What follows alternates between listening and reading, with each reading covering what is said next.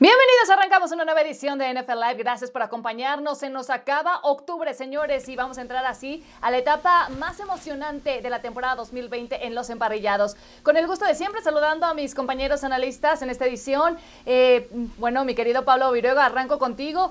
¿Qué es lo que tendremos que esperar principalmente de esta semana 8? ¿Con qué nos puede sorprender? Bueno, la sorpresa sería que ya no hubiera invictos, ¿no? Y es probable que pueda ocurrir una vez que tenemos este gran duelo entre Pittsburgh y Baltimore. Ahora, querido John Sockley, ¿será que estas Águilas de Filadelfia terminan por ponerle el último clavo al ataúd de los Dallas Cowboys? Sí, yo no veo a Dallas. Yo creo que el equipo ya tiró la toalla desde que se le enseñó Dak. Espero que sea un buen partido porque me toca transmitir el Sunday night. Pero Dallas, Dallas es un desastre. Por cierto, Hoy me enteré que la NFL hará el anuncio oficial que solamente el 20% de la capacidad del estadio Raymond James eh, tendrán abierto al público para el Super Bowl el 7 de febrero. El año pasado la reventa estaba de promedio en 6 mil dólares. Imagínate 13 a 15 mil lugares nada más hasta abajo de los buenos. 10 eh, mil dólares seguramente va a el, el más barato. Solamente Cari Correa con ese sueldo los va a poder pagar. Sí, seguramente. Déjame hablar con Mickey Mouse. Querido Pepe Mondragón, ¿será que Tua Tagovailoa se lleva la novatada ah, por parte del equipo de los Rams? No sé si a los Rams, la verdad es que los Rams jugaron muy bien defensivamente el juego pasado contra los Osos, pero Tua Tagovailoa es la verdad, lo vamos a ver esta temporada, es un coreback de lo mejor que hay. Bueno, señores, pues estamos listos para entrar en materia y vamos a hacerlo comenzando con un gran duelo que nos espera en esta semana 8, una tremenda rivalidad en el norte de la conferencia americana con el único equipo que permanece de manera invicta, que son los Pittsburgh Steelers y que estarán visitando la casa de los Baltimore Ravens, un equipo que además viene de semana de descanso.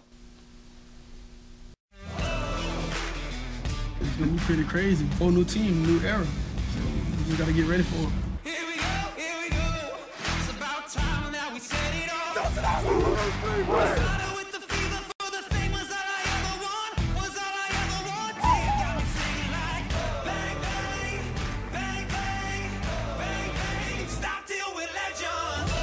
really able. That's the blood between the teams. I mean, it's like God versus the devil. Probably the most physical hand you'll probably ever play because there's no secrets.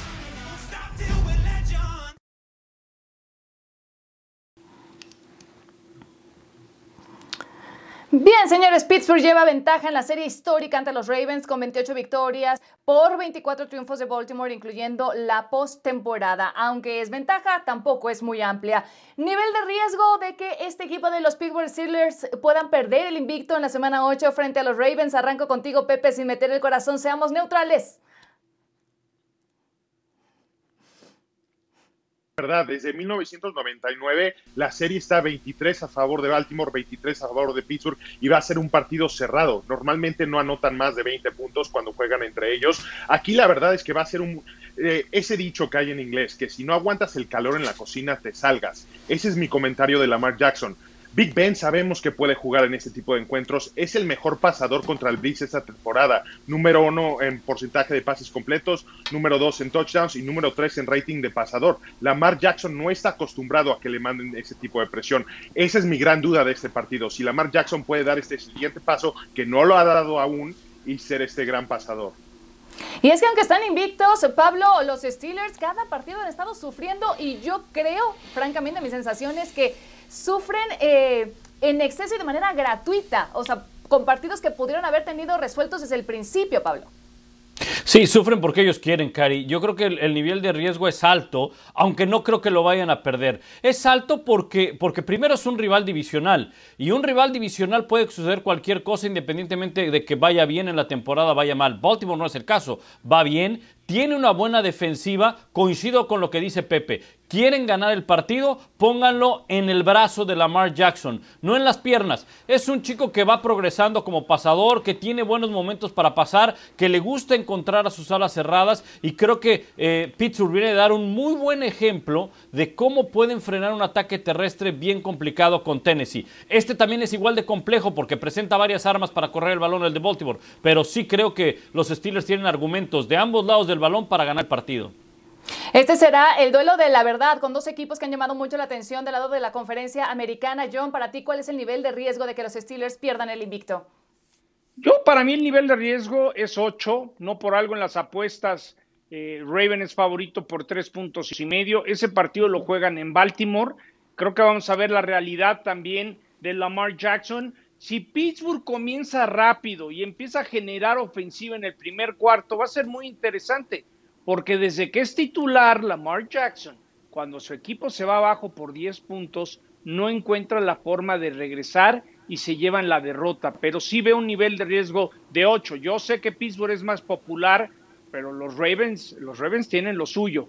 Veremos si Lamar puede dar ese brinco. En temporada regular nos ha demostrado que se ha podido. Correcto, John. Yo también veo un riesgo altísimo para el equipo de los acereros, porque considerando que Baltimore estará jugando en su casa, eh, que además vienen de una semana de descanso, que han podido analizar a conciencia al rival y ver la forma en la que se han complicado solitos los partidos, eh, yo creo que es un partido donde el equipo de los Ravens puede sacar mucho fruto. También se habla mucho de la defensiva de los Ravens, pero ojo porque la defensiva de los Steelers no es ningún pan de Dios, ¿eh? Así que vamos a ver un duelo de poder a poder muy interesante y vamos también a repasar pues lo que ya estábamos comentando también del lado de los acereros, quizá ese eslabón más débil, que son las ventajas que les ha costado mantener en el marcador a lo largo del partido desde que comenzó esta temporada. Es increíble, los Steelers sabemos marchan invictos, pero han sufrido en tres partidos ya que han visto su ventaja reducida a una posesión. Ante los Broncos, de estar ganando 17-3, redujeron la diferencia a tres puntos. Contra los Eagles parecía que estaban de campo al estar arriba 31-14 y ver su ventaja reducida a dos puntos, mientras que en el último partido ante los Titans finalizaron el medio tiempo con diferencia de 20 unidades y estuvieron a punto de irse a tiempo extra.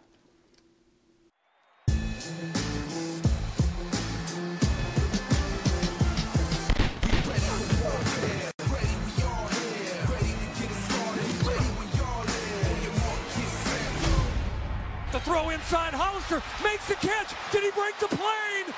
After review, completed pass receiver was down short of the goal line. The 49ers are going to be the number one seed.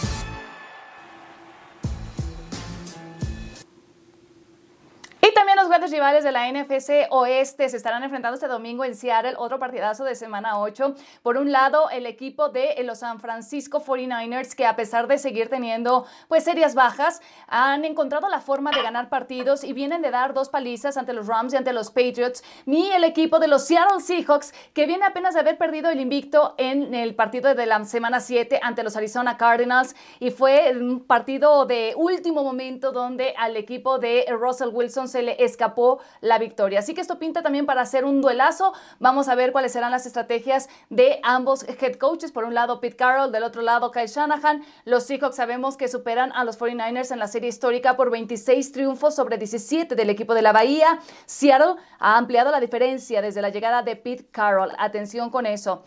Y señores, a propósito, Tevin Coleman parece estar acercándose al final de su recuperación de un esguince de rodilla. Si Coleman realmente eh, sale de la lista y está disponible el domingo en Seattle, entonces estará formando equipo con eh, Jerry McKinnon y Michael Hasty fuera del backfield. De lo contrario, la pareja antes mencionada serían los únicos dos corredores sanos al momento del equipo de San Francisco actualmente en la lista activa. Y es que justamente, pues, este equipo de San Francisco, sabemos, ha sido muy mermado por las lesiones. Estos son los corredores lastimados al momento. Raheem Monster no estará disponible por problemas en el tobillo, al igual que Jeff Wilson, que fue puesto en la lista de lesionados de este lunes. Y Tevin Coleman, de quien ya hablábamos, que podría reaparecer ante los Seahawks tras ser designado para regresar de esa lista de lesionados. ¿Cuánta desventaja puede representar para el equipo de los Niners frente a los Seahawks ahora que hemos dado este breve repaso sobre la lista de lesionados del equipo de San Francisco, John?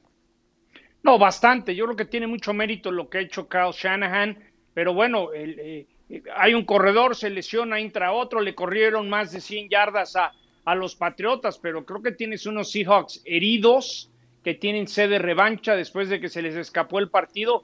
Y Adams, Jamal Adams, regresa como parte fundamental, como el capitán en, la parte defensiva. Mucho mérito lo que han hecho los Niners, pero de todos modos son demasiadas lesiones y se van a topar con pared y esa pared está pintada de azul y va a estar el emblema de Russell Wilson esperándolos.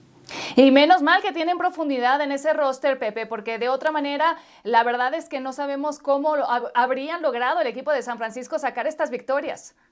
Y es que sacan corredores de la tierra, parece. Ya vimos lo de Jeff Wilson, se lesiona, entra Michael Hasty, ahí está Jared McKinnon. No sé quién tengan más en el equipo de práctica que puedan subir la próxima semana si se lesiona otro.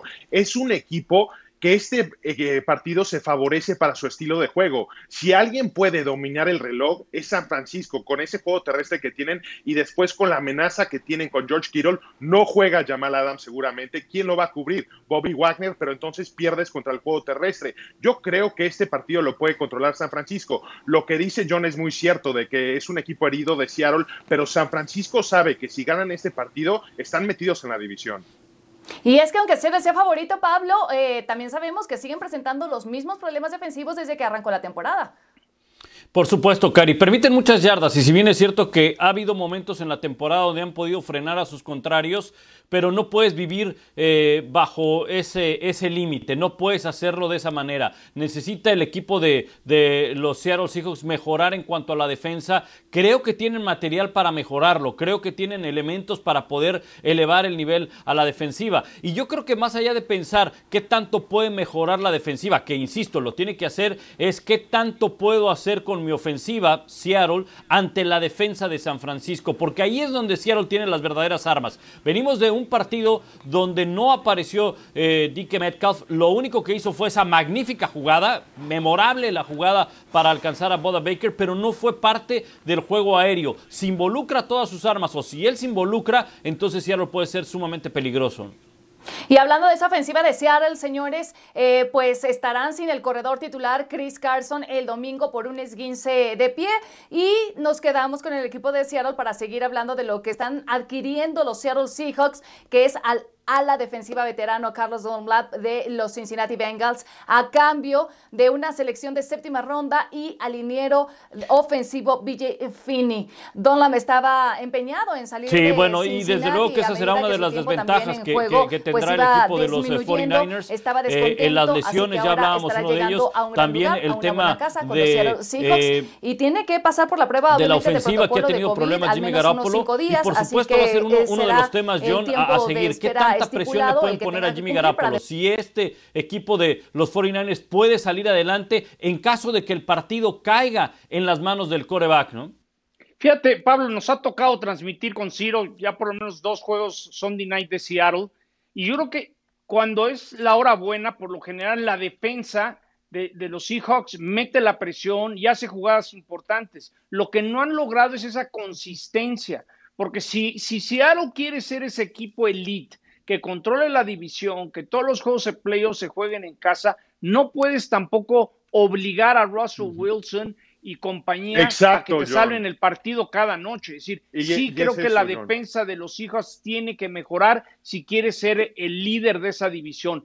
Pero Y- hay otra y, forma- pareciera, pareciera Hay que tienen Pablo y Pepe todo para Sí, sí. hacerlo, pero lo que no han podido es tener esa consistencia. Solo un comentario Claro. rápido.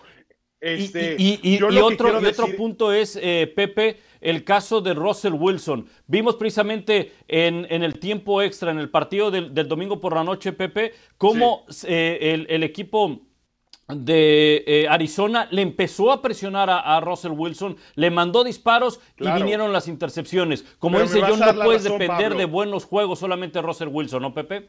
Esta ofensiva de Seattle le tienen que empezar a ayudar a esa defensiva de Seattle y no es con el brazo de Russell Wilson, es corriendo el balón. No va a jugar Chris Carson, pero tienen a Carlos Hyde que corrió para más de mil yardas con Houston la temporada pasada. Los tienen que utilizar, dejar que esa defensiva descanse, no esté tanto tiempo en el campo y esa es la forma que pueden ganar ese tipo de juegos ahora.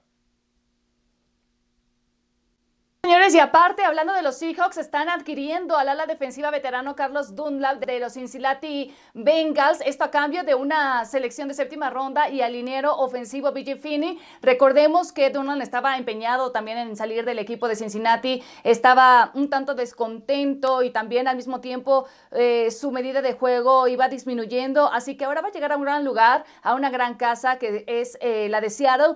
Tiene que pasar por la prueba de protocolo de COVID y el tiempo de espera estipulado.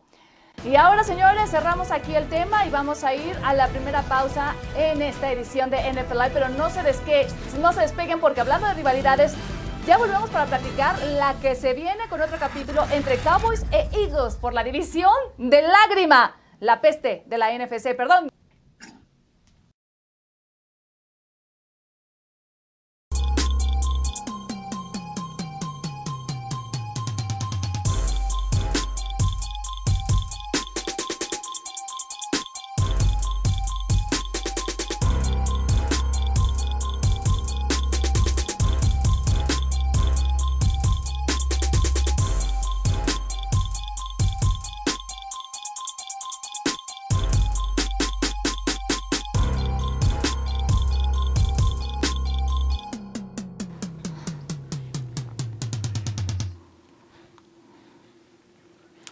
Es evidente que el equipo de los Dallas Cowboys está atravesando por una delicada crisis eh, que después de haber perdido a su mariscal de campo, Dak Prescott, por una lesión, también quedó comprobado que Andy Dalton no era la respuesta que esperaban y que además con el golpe de la semana 7 que se llevó, quedó evidenciado también en el campo que no hay unión en el equipo, que no hay liderazgo, que es un equipo que va sin rumbo y que tiene una marca de 2-5 y se están enfrentando en semana 8 ante un rival que bien podría arrebatarles esa división que está de lágrima, el este de la Nacional. Y a propósito, pues hablemos de los movimientos que ya está haciendo el equipo de los Dallas Cowboys, eh, quizá en una planeación o reaplaneación de lo que tenían de esta temporada y la próxima. Y es que canjearon al ala defensiva veterano Iverson Griffin a los Detroit Lions por una selección condicionada del draft. Ah, Así lo anunció el propio equipo este martes. Los términos no fueron todavía anunciados con detalles, pero múltiples fuentes eh, han eh, comprobado o han dicho que recibieron una sexta ronda condicionada para 2021 que se podría convertir en quinta.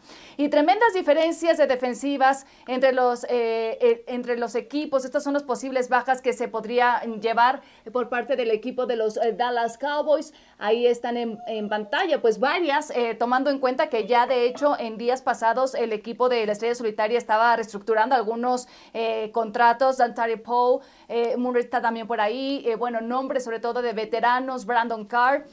CG Goodwin, George Thomas y bueno, también revisemos cómo va entonces el tope salarial del equipo que ha tratado de reajustarse.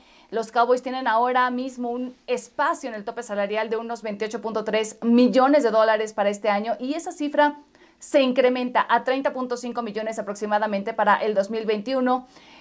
La pregunta es, ¿en qué van a utilizar ese dinero? Porque es obvio que hay una urgencia también en la posición de mariscal de campo, pero también urgencia en el lado defensivo. En fin, por muchos lados eh, ah, encontramos huecos en el equipo de los Dallas Cowboys. La crisis eh, de Cowboys puede afectar también eh, la extensión de contrato de Dak Prescott, John.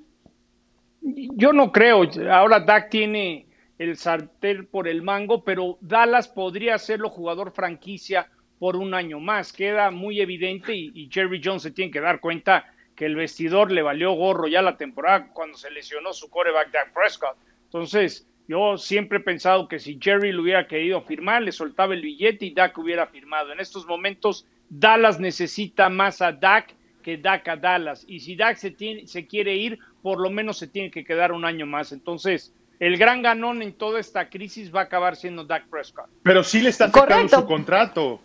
Porque segura, eh, lo- los vaqueros lo querían firmar a largo plazo después de esta temporada y no van a poder porque no saben, primero, cómo está de salud. Segundo, después de que se lastimó Dak Prescott, hemos visto una cantidad de huecos en todo este equipo, ya sea defensiva, línea ofensiva. El único que no tienen huecos son receptor, tienen demasiados. Y después, Dak Prescott no es el tipo de cuerva como Peyton Manning que te va a ganar un Super Bowl con un equipo de la calle casi, casi. Tienes que llenar esos huecos y la realidad es que ahorita no puedes sacar el cheque y escribirle un cheque la- para un contrato millonario a largo plazo a Dak Prescott. Yo no creo que se venga esa, esa Un año, excepción. un año, Pepe. Un año, haces- exacto. pero va a tener Lo con- haces jugador franquicia. Sí. ¿Y tú, tú qué sabes si de repente Aaron Rodgers No. o Matt Ryan o alguien de ese calibre va puede a competir contra otro año coreback joven. Un coreback del draft o el mismo Ben DiNucci que va a ser titular este año, eh, este juego, la próxima semana contra Filadelfia, que Mike McCarthy dijo que Ben DiNucci era su proyecto a largo plazo. Bueno, es un tema delicado, Pablo, porque obviamente a nadie se le desea una lesión. Eh, seguramente Dak Prescott es el es el primero en estar sufriendo ese tipo de lesión que lo ha marginado de la temporada, pero al mismo tiempo también eso ha obligado a que lo revaloricen, porque ha quedado descubierto que sin Dak Prescott son muchísimos los problemas que ha presentado el equipo. Definitivamente, Cari, yo creo que es más viable el para mí, para empezar, Dak Prescott se va a quedar con los Dallas Cowboys. Falta definir cómo es que se va a quedar.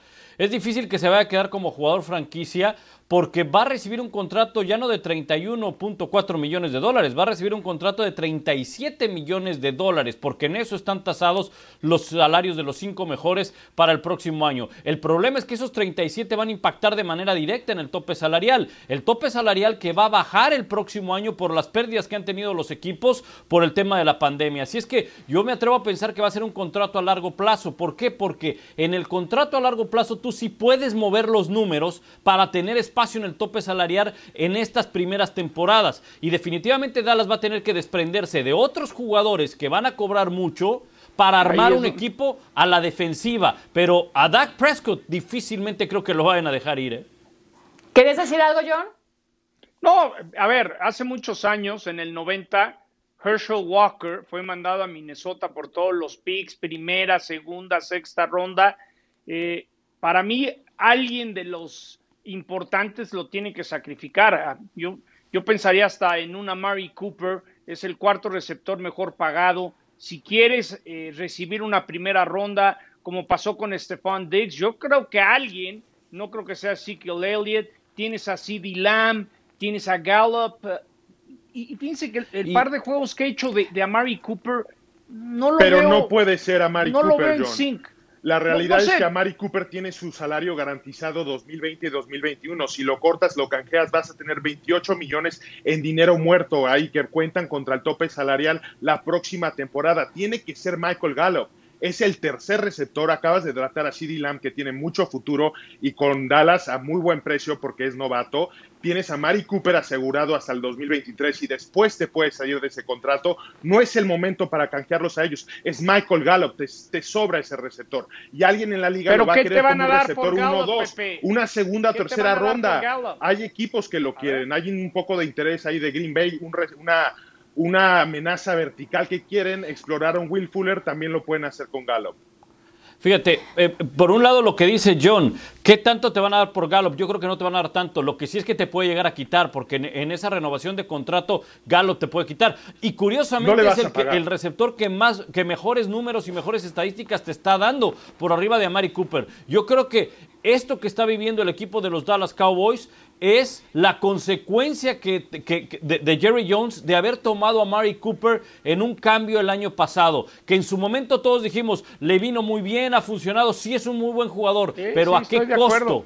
¿A qué costo? Porque cuando era el momento para reforzar una defensiva, que por cierto, mira, los Dallas Cowboys, su secundaria es la número 30 de la No. NFL en cuanto a sueldo se refiere. La defensiva, la línea defensiva es la número 23 en cuanto a sueldo se refiere. O sea, no le han invertido a la defensa. Le tuvo que haber invertido a la defensa y prefirió traer a Mari Cooper. Lo intentaron Y- hacer, y- pero y- con puros y- veteranos de salario mínimo.